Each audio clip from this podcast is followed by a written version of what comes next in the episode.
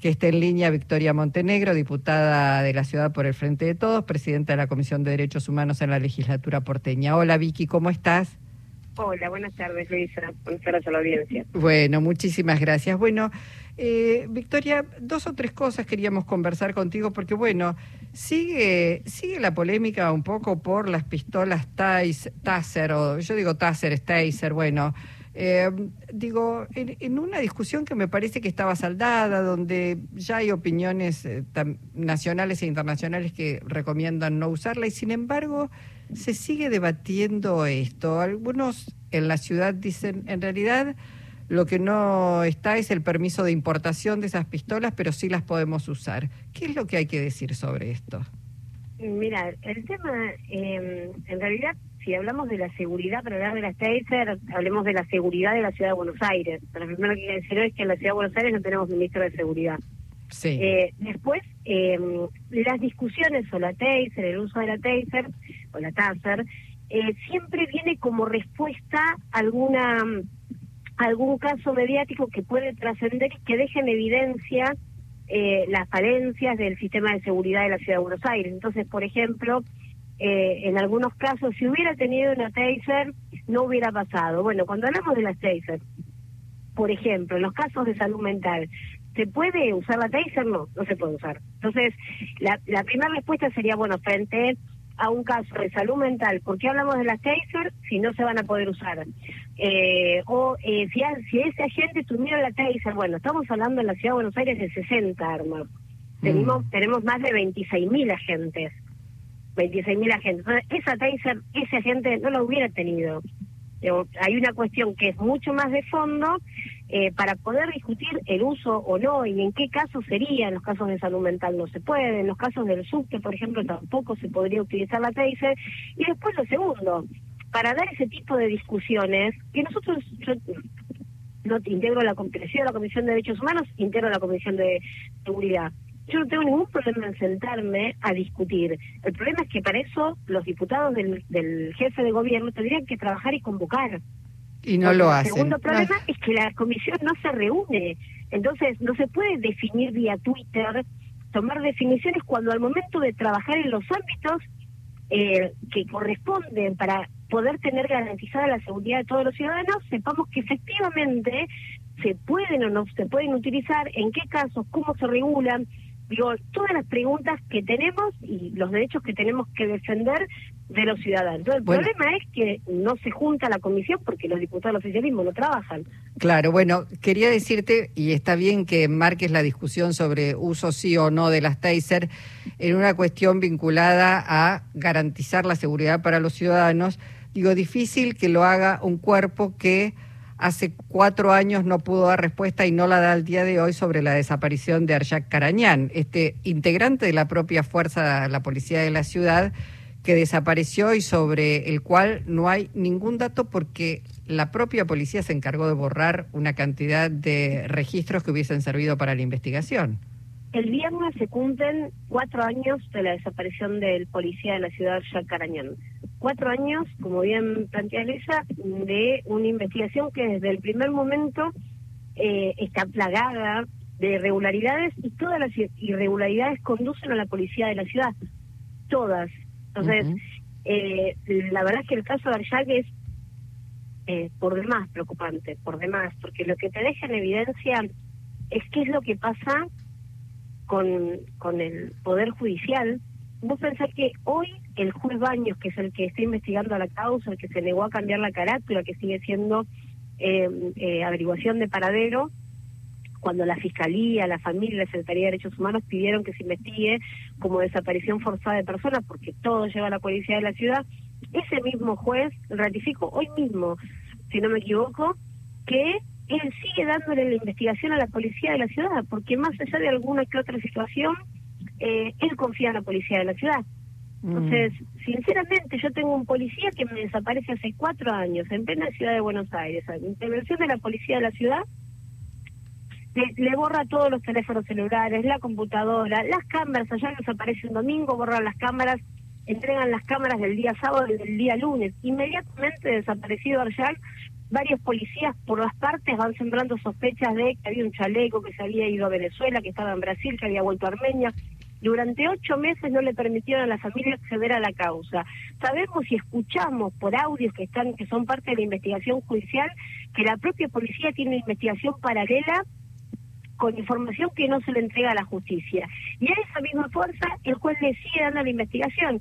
¿Cuál es, cuál es el resultado? Cuatro años de la desaparición de un policía de la ciudad que no busca, que el Estado de la ciudad no busca, mientras el jefe de gobierno pasea por toda la Argentina prometiéndole al resto de los ciudadanos lo que no fue capaz de brindarle a su propia gente de seguridad. No, no, es, tremendo y es gravísimo y, y hoy eh, estaría lanzando su campaña a través de las redes, Horacio Rodríguez Larreta como candidato a presidente.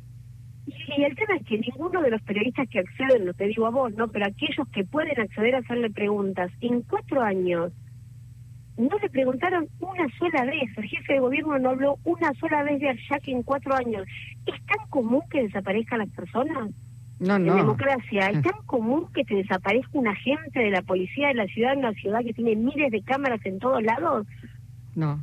Clarísima, no, no es así.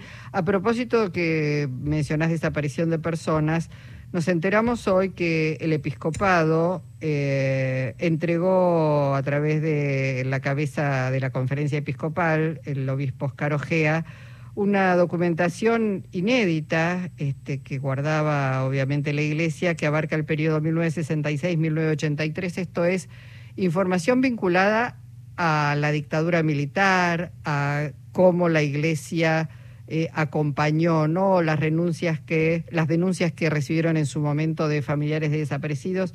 ¿Qué expectativa te genera esto?